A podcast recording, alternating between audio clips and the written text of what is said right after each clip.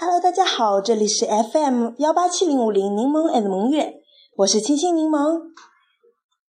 嗯，今天是一个比较悠闲自在的日子，今天给大家嗯聊一聊嗯休闲茶吧系列节目。今天要议论的是热点，你怎么看？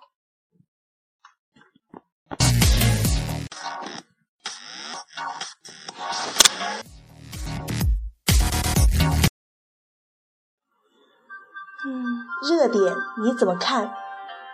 父母不放手，大树之下怎能出栋梁？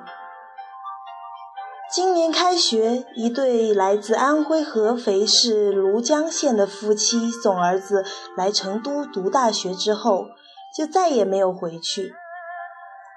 丈夫老刘当了这所学校的门卫，妻子黄大姐在学校超市的速冻店卖鱼丸。孩子在哪里，家就在哪里。老刘对成都商报记者说。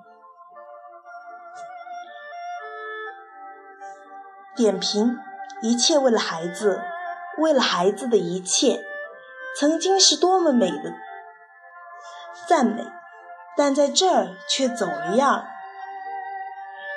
老刘夫妇并没有解放孩子，更没有解放自己。关爱孩子没错，但过犹不及。父母迟迟不愿放手，累的不仅仅是自己，对孩子来说也是一种束缚。虽说大树底下好乘凉，但不经历风雨，小树叶难成大器。如何做好家长，是一门很深的学问，需要在实践中不断学习锻炼。仅凭一颗爱心远远不够，很多时候，过多的父母之爱。换来并非是欢天喜地，而是恨铁不成钢。要当好家长，还要有科学、理性和严谨的教育理念和行为。汉语拼音之父，一百零九岁大寿，上帝太忙把我忘了。他经过晚期北洋民国和中。国人民共和国四个时期被戏为四朝元老。他以二十六个拉丁字母为注音基础，组持编写了至今通用的汉语拼音方案。他以最好的心态、最酷的自嘲看待自己的人生。他就是语言学家周有光。二零一四年一月十三日是他的生日，祝他生日快乐，身体健康。点评：一个人活得是否精彩，并不在于年龄的长短，而是在于人生的内容是否丰富。一百零九岁，常人难以企及，而他在语言学方面的贡献，更不是一般人能望其背项背。汉语拼音造福了一代又一代人，活到老学到老，在他身上也得到了很好的验证。周老锲而不舍的钻研精神以及乐观的开朗良好的心态，都是值得我们学习的榜样。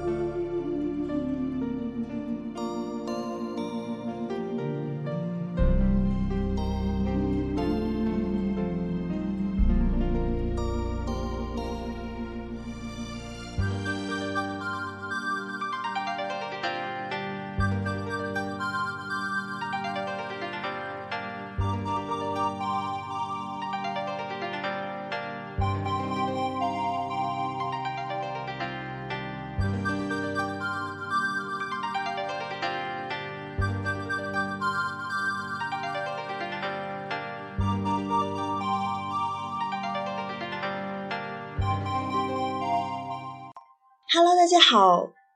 嗯，在这里呢，跟大家随便的讲一些嗯笑话吧。呃，校园二货一个顶两，躺床上玩手机，突然手一滑，手机掉了下来，还好反应快，一骨碌的旁边滚去，很好，没有砸。被手机砸到，手机静静地躺在枕头上，我静静地躺在地上。和同桌吵架了，上课时我俩谁也不理谁。忽然发现手机收到同桌发来的短信，对不起，顿时得意，正要回复，同桌突然举手大喊：“老师，他上课玩手机！”我猜中了这开头，却猜不中这结尾啊。